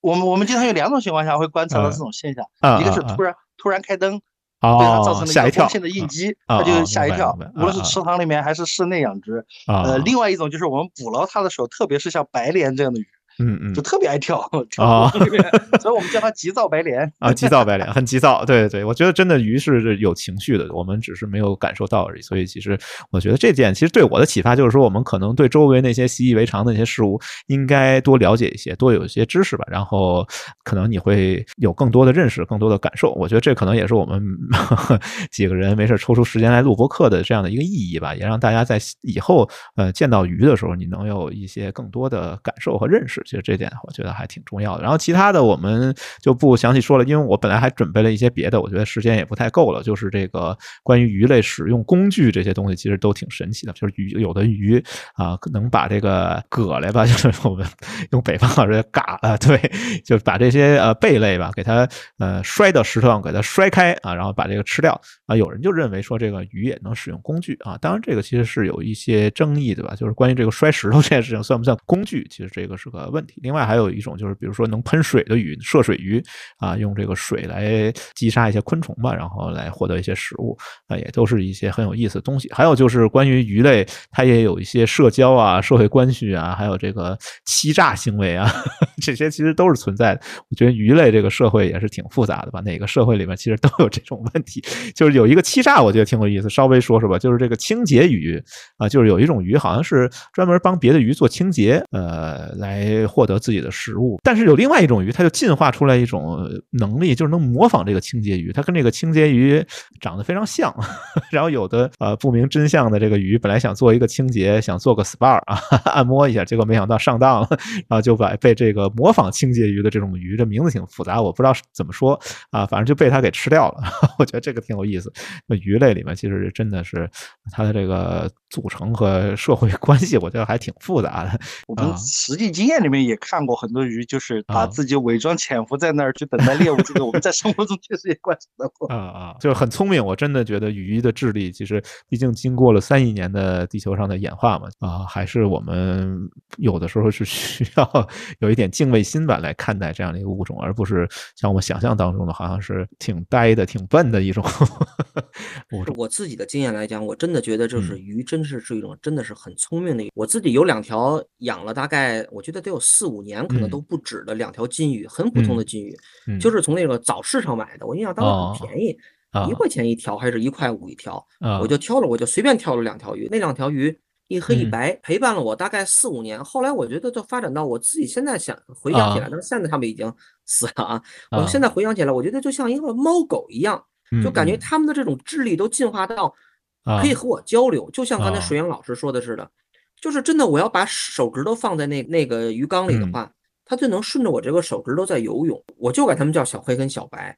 嗯，我叫其中一个名字的时候，那条鱼就真的会到就游过来，就在那个缸边上跟那个手指头就会有一个互动跟交流。嗯，我刚开始我觉得不信的，我觉得这种金鱼应该是 这个的比较低等一点的鱼啊啊，但是真的可能。我觉得它甚至都不光像你说的。它这种同一个种群之间的交流，我觉得甚至是不同的物种，跨物种跟人类它都能有这么一个交流的话，我觉得它这种应该真的是有这种复杂的这种情绪啊，还有这种神经系统。所以我觉得我们北京的这些玩家嘛，就不管是养鱼啊也好，或者是啊养各种各样的宠物啊，其实它都有一个说法，甚至还有养石头的。就养石头怎么养？其实就是大半夜啊，然后拿出这个石头来，然后很恭敬的，然后拿一个油，然后刷这个石头，就跟我们盘各种东西其实一样的。还有这种说法，就是说，比如人养物，比如三年啊，或者五年啊，但是物养人有 可能有一生吧，或者是半生吧。就是说，你通过来养这些东西，其实一方面可能有人认为是玩物丧志吧，但是另一方面，你就培养了自己和他的一个连接和情感，还有就是培养自己一个耐心，就对待另外一个物种、另外一个生命的这样的一种尊重和耐性。我觉得这个可能是我们北，当然有点拔高了。我们北京的这些玩家们为什么那那么热衷于养各种各样的东西？他就从中获得的这种乐趣啊，我觉得就跟黑梅老师刚才讲的是非常接近的。但是我们这个养殖可能是和摄阳老师那种规模化那种的逻辑是完全不一样的。黑梅老师充满了爱啊，对对对鱼的一个那个爱，但是然后然后正好我们可以借着这个话题就转到我们下一趴啊，就是关于这个，我觉得我把它定位啊，我把它叫做这个作为文化符号的鱼，其实不只是黑莓老师啊，嗯，我觉得我们古今中外吧，啊，说这些文人嘛，这些啊 古人们对鱼其实也是有很多的这种情感的这些表达吧。然后我们就稍微的卖弄卖弄啊，这一趴可能就比较卖弄了，对。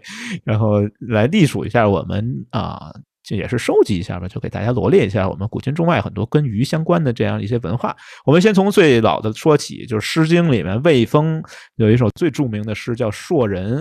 啊，这个我觉得好像如果要没印象啊，但其中两句我估计大家都知道，就这个巧笑倩兮，美目盼兮。然后我记得最清楚那个。应该是宰相刘罗锅吧，还是什么？就是张国立 和那个王刚老师演那个和珅啊。王刚老师好像刚演那个和珅，不是王刚老师，是王刚老师演的和珅啊，纳了个小妾，然后小妾呢给王刚老师不是给和珅 对啊，我怎么老说王刚老师啊？不好意思，给和珅啊唱了个歌。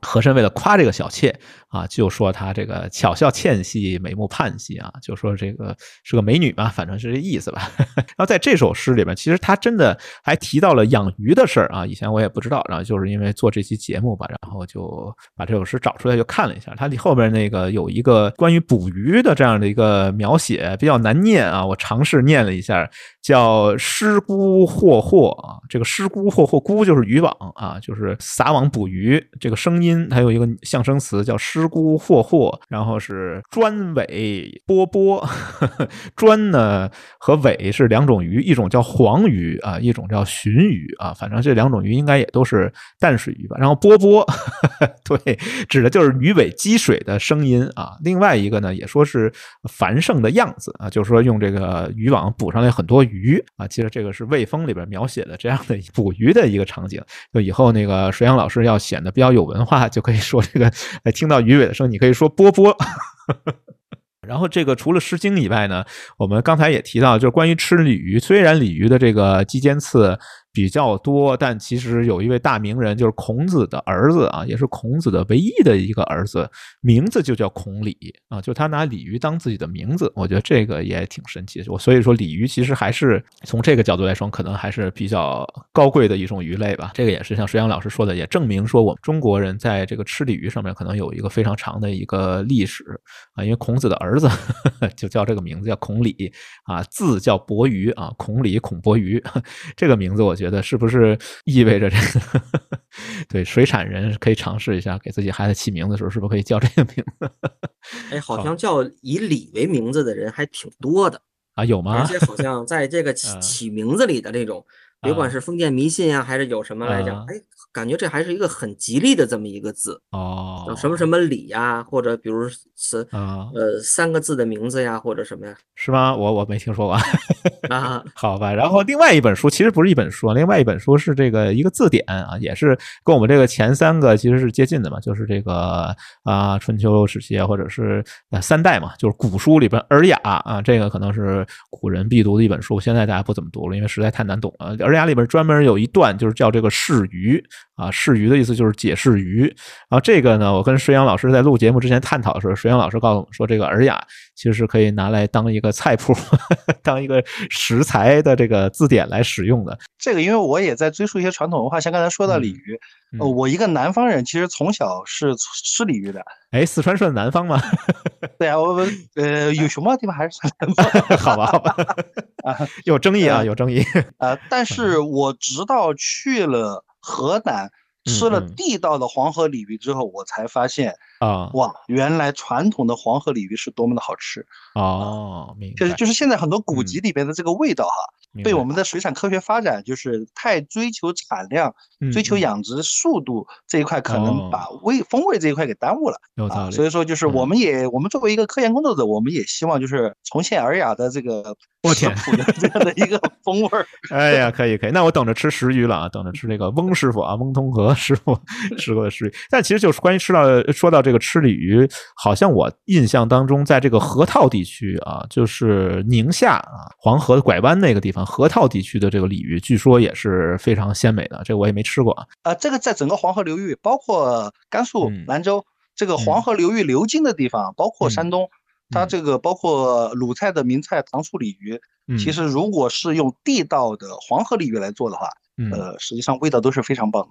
只是确确实实是我们现在养殖的很多鲤鱼的品种，呃，就是通过杂交啊这些手段太追求养殖速度了，所以说它的肉质，而且是吃饲料的嘛，呃，所以肉质就没有原来的这个鲜美的味道了。所以我们判断一下啊，这个给水养老师挖个坑啊，要说错了可能会被人喷。就是这个孔子的儿子之所以叫孔鲤呢，啊，是因为鲁昭公啊，就是当时这个孔鲤出生的时候就送给了孔子啊一尾鲤鱼，然后孔子一高兴，然后因为。这个 鲁昭公赐鱼嘛，所以就给自己儿子起名叫孔鲤。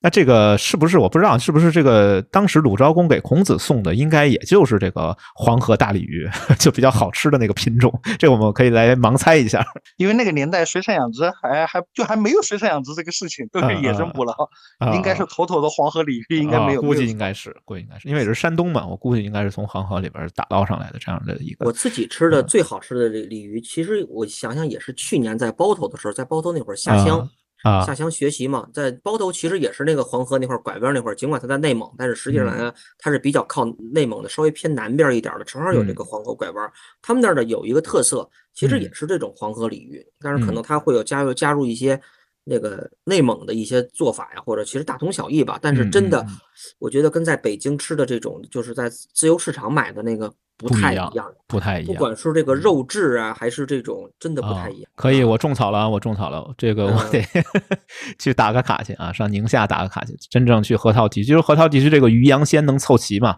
对啊，而且吧，就是呃，给我的感觉吧，我跟当地的老师聊天嘛，他其实来讲，好多这种鱼类吧，可能不是以这种以大为多好的吧，好像有一部分吧，可能还是。大的就反而不不管从肉质啊还是什么就不是特别好吃啊还是怎么样？嗯嗯，好像是是是是有这样的说法还是怎么样？小的可能更鲜美一些，但是那个黄河鲤鱼不一样，那个大的可能真的是更好一些，至少从价格上来讲跟小的完全不一样。那关于这个鲤鱼我们就说这么多，然后其实还有一个就是我们再往下走，顺着这个历史发展的脉络啊，就我们这个有一个最著名的一个典故吧，就是可能人人都知道的这样一个典故，应该是孟子里面的，就是这个鱼和熊掌不可兼得。其实那个。年年代这两个都是食材，但是你现在可能吃鱼啊，除了食鱼之类的，可能吃鱼还好吃熊掌这个，我感觉 也会犯案啊，也会出事儿。对这个，其实大家也都比较了解的一个典故吧，就是鱼和熊掌不可兼得这件事。其实我是考证了这个清代的一些文献，就关于这个熊掌的做法，但我就不给大家普及了，因为普及了也没用，就属于屠龙之计。就关于什么熊的左掌、右掌啊，怎么怎么来泡发之类的，这个清代其实有很多的这个介绍的，但我觉得还是别说了。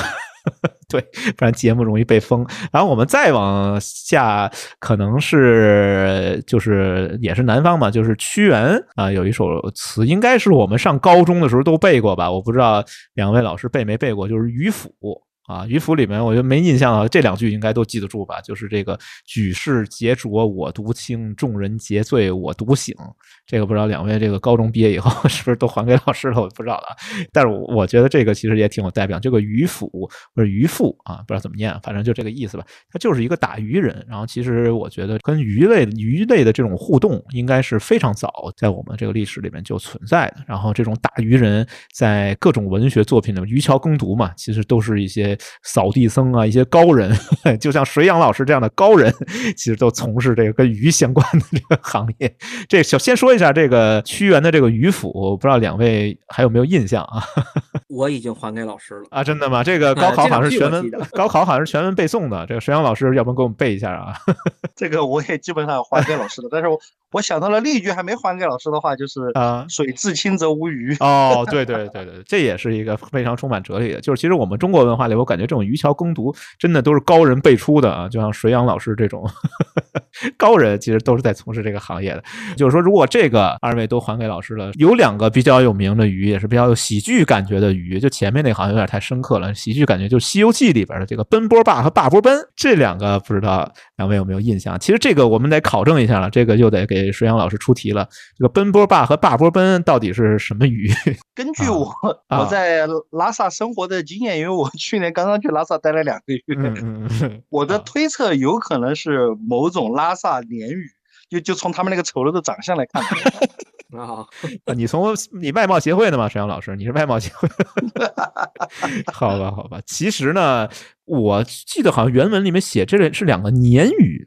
鲶鱼精。哎，那石原老师还真猜对了，那石原老师说的就是就是藏地的哎一一种鲶鱼属的。啊，是吗？我听成鲢鱼了，到底是鲶鱼还是鲢鱼？这个确认一下。我们一般说这个鲶鱼长得丑，就是什么隔胡子鲶呀，南方大口鲶呀，啊，这一类就是又没有刺，身上又光溜溜的这一类的鱼。啊，明白。那可能就是奔波霸、八波奔，确实是。然后这个名字的来历，这个我觉得就不难为沈阳老师。这个名字来历其实就是当时的这个所谓这个祭赛国，其实就是吐蕃啊，也就是我们这个拉萨这一带，反正就是现在的西藏这一带。然后这个奔波。坝坝波奔这两个名词，有人考证过，说这个可能跟当地的这个，因为藏传佛教兴起之前，其实这个在藏地啊，主流的宗教叫本教啊，就是这个这个奔字，其实它就是跟这个本教的本字有点接近啊，其实就是根据当地的这个文化和语言来起的名字。我觉得这个《西游记》它好看就在于怎么说呢？雅俗共赏，老少皆宜。你。深入挖掘，你可以学到很多这样的一些有有意思的知识吧。啊，这两条鱼其实在我小时候真的是印象贼深，因为长得太寒碜了，长得太难看。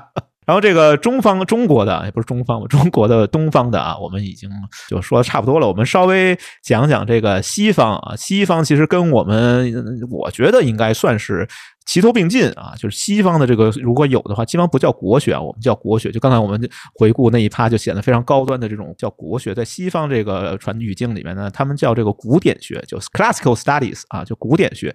古典学的这个跟《诗经》并列吧，基本这个水平就是这个《荷马史诗》啊，《荷马史诗》里边其实讲到了，谈到了，也谈到了鱼。但是他们提到一个很有意思，就是说这个在古希腊人认为说，只有这个粮食耗尽的时候才会用鱼来充饥啊。他们平时这些就古希腊的英雄们是不吃鱼的，我觉得这点其实也挺有意思，刚好可以想起来之前就是跟黑莓老师聊天的时候，就是呃很多国家的这个也不说哪个国家，反正很多国家海军其实也是这样的，就是他们尽量是吃这个自己带的这些补给啊这些食物，是不会从不到万不得已，他是不会从海里面去捞鱼的，因为从海里面捞鱼意味着说我们这个军队可能要出问题，就是已经没有粮食了啊，有这样的一种看法对待呃鱼类，我觉得。也挺有意思吧，就是关于这个鱼类它象的一个象征意义的一个问题。然后另外一个，我觉得另外一个传统啊，就是如如果你要是看待西方文化的绕不开的啊，除了一个就是这个希腊罗马这样一个传统，另外一条线其实就是这个呃圣经这条线，其实也是西方文化的两大支柱吧。我觉得啊，这两大支柱啊，对，另外一条支柱里边就是有一个很经典的一个神迹吧，应该是这么说它吧，就是叫五饼二鱼啊。这个讲呢，就是说啊，耶稣用这五饼二。鱼来把很多人嘛，多少人？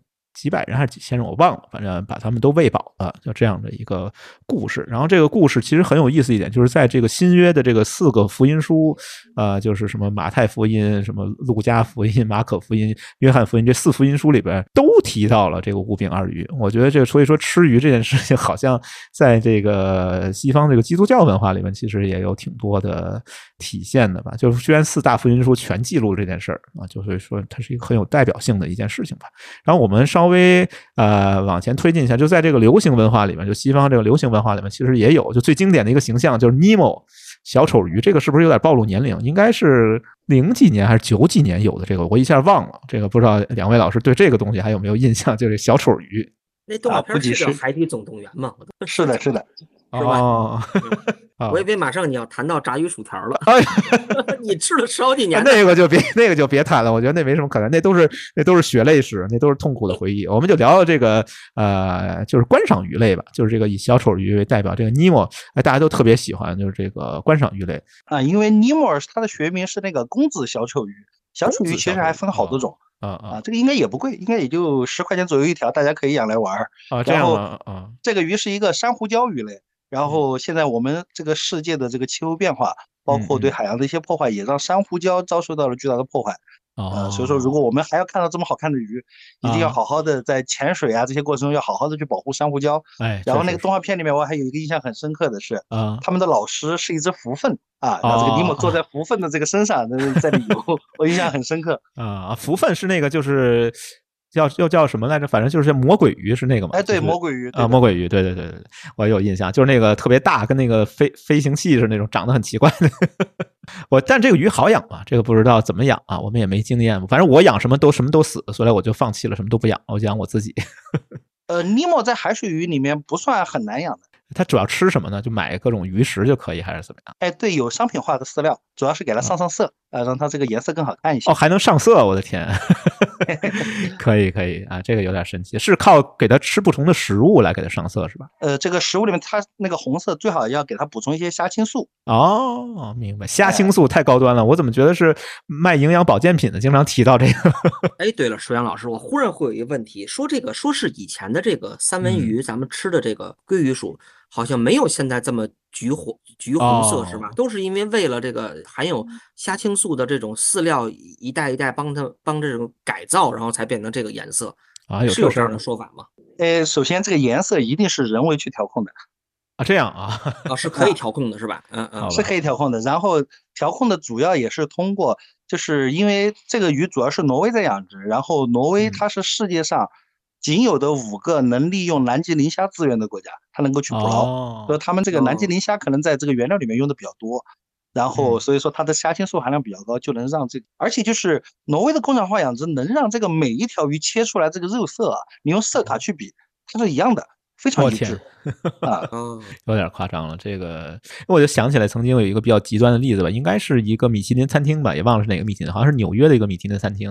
啊，他为了使这个鸡蛋的蛋黄的颜色发红，他就给这个鸡吃一种特殊的辣椒啊，就是没有辣味的一种辣椒，然后只有吃多了以后，这个蛋黄的颜色就发红了 啊，然后这个能卖很贵啊。我觉得可能也都是一些逐利的行为吧，就是好多事情我理解不了的时候，我就用钱来理解它。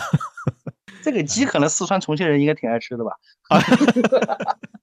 好吧，这个没有认真研究过。然后我们再稍微往前啊延伸一些，就是可能是现代我们现当代这个文化里面也是比较代表性的人物，就是一个。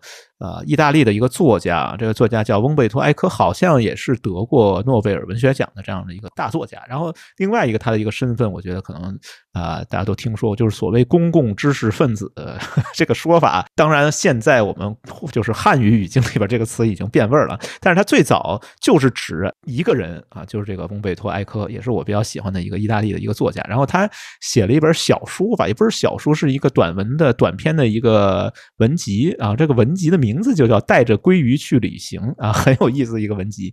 然后讲了一件什么事儿呢？因为是短篇嘛，我就给两位老师讲讲这个故事，挺有意思。就是说埃科有一天去那个鱼市上面，然后看见一个卖鲑鱼的一个呃小贩，然后那小贩跟他说：“我这鲑鱼特别新鲜，然后还不赶紧买两条？你要是出差回来的话，你就买不着了。那个鲑鱼好像是季节性挺强的一种鱼吧。”然后这个艾科呢，当时就 反正就是是 被带被带货了吧，就被转化了啊，被说动了，他就买了几斤那个。鲑鱼，然后去出差。啊，出差到了一个酒店里面，说这鲑鱼怎么保鲜呢？干脆我把冰箱给它腾一腾。打开冰箱一看，震惊了，说这确实是高档酒店，里边有各种的矿泉水啊、饮料啊、红酒啊，一大一大柜子啊，全满满当当。让他把里边所有的酒啊、饮料全部都给它清空了，然后把这几条鲑鱼放进去，就该干嘛干嘛去了。反正就是该开会开会，该做这些演讲就去做演讲。然后第二天回来以后呢，一看，哎，这几条鲑鱼被人给拿出来，从冰箱里拿出来，然后又填满了各种。各样的饮料，各种各样的酒水饮料又塞满了，然后没办法又。反正是重复了一下吧，然后如此往复的三四天啊，这个文学这个会议终于开完了。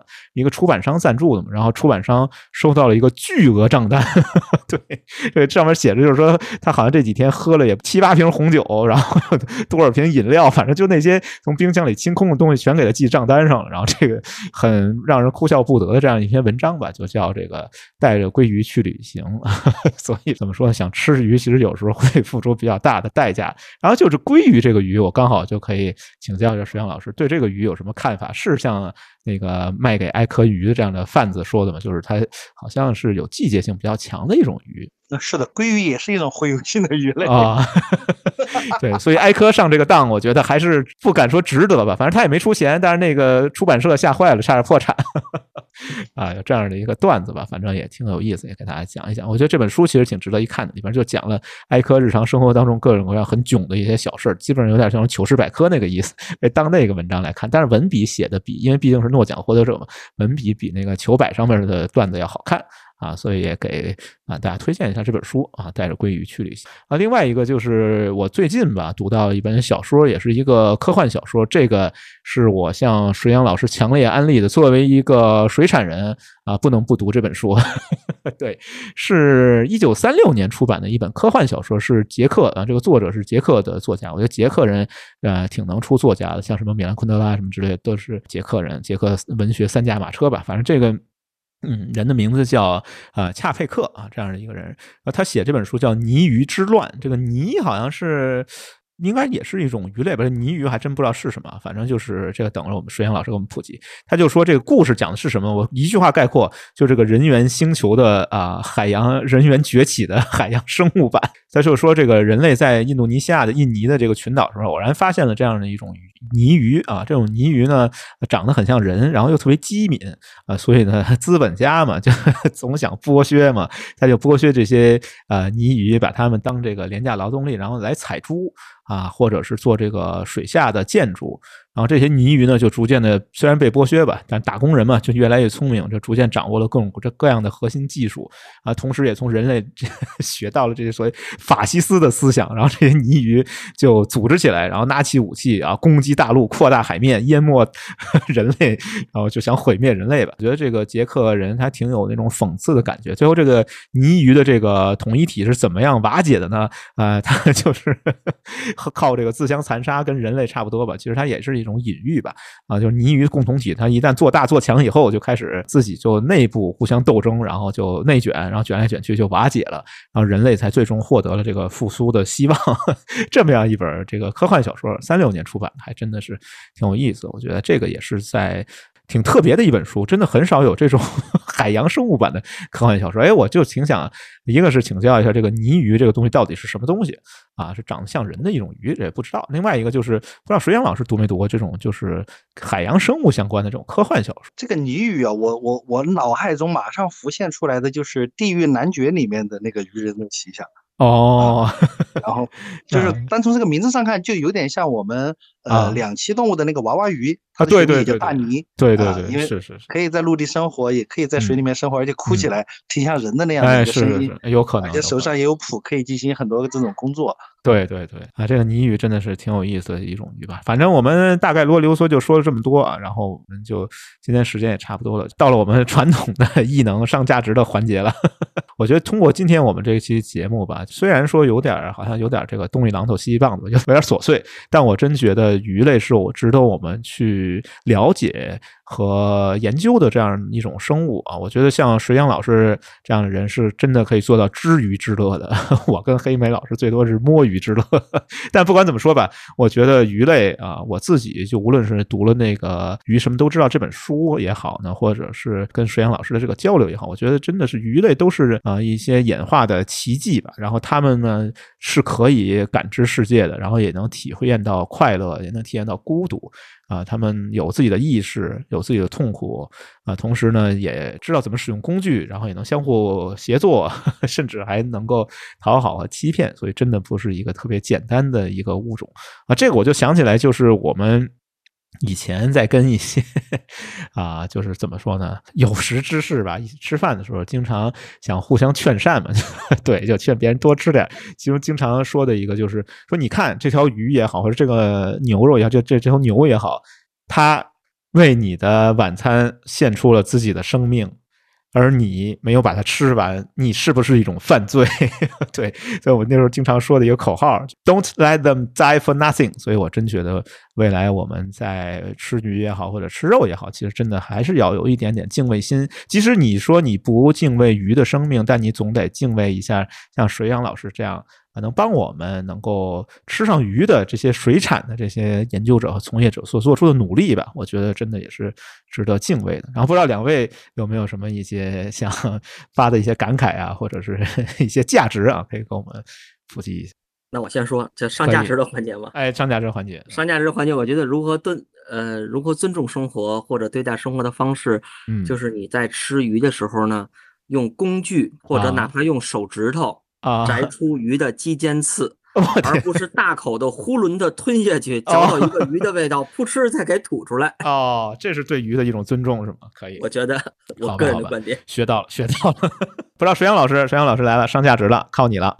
这个挺有难度的，其实就是从我们自己作为一个从业人员来讲哈，最近遇到的情景就是说，我们现在面临的中国面临的国际竞争格局，我们自己的粮食储备，嗯嗯嗯，实际上是需要各位农业专家要加油的。另外一个就是鱼不仅代表了我们中国传统的食物文化，大自然对我们的馈赠，我们中国传统的渔业文化也饱含了人与自然的和谐之道。我希望这个价值太高了。我希望千万不要因为我们的经济的快速增长，嗯，让我们忘记了传统文化赋予我们对大自然馈赠的使命，而不仅仅是去享用大自然给我们的馈赠。嗯啊，希望大家都对自然有敬畏之心。哇啊，也也能对自己的这些食物、对自己的生命，可能有一个重新的认识。这样太好了，我赶紧下单来一袋烤鱼片，来好好消化一下。水阳老师去。好吧，那我们要不然今天的节目就到这儿，然后最后放一首什么歌呢？放一首我比较喜欢的这个，呃，其实本来像放呃张雨生老师的这个一天到晚游泳的鱼，但是我突然一下就是最后临 临结束时候改变了主意，因为水阳老师推荐了一首歌啊，这个是有八卦的，对八卦就不说了，反正水阳老师推荐一首歌啊，陈绮贞的鱼啊，我们就在这个陈绮贞老师这个非常好听的这首歌里面来结束我们今天的节目啊，要不先天就。到这儿啊，拜拜，拜拜，再见。我坐在椅子上看日出复活，我坐在夕阳里看城市的衰弱，我摘下一片叶子，让它代替我观察离开后的变化。曾经狂奔舞蹈，贪婪的说话，随着冷的湿的幸福化，带不走的丢不掉的，让大雨侵蚀吧，让它推向我在边界奋不顾身挣扎。如果有一个怀抱勇敢不计代价别让我飞。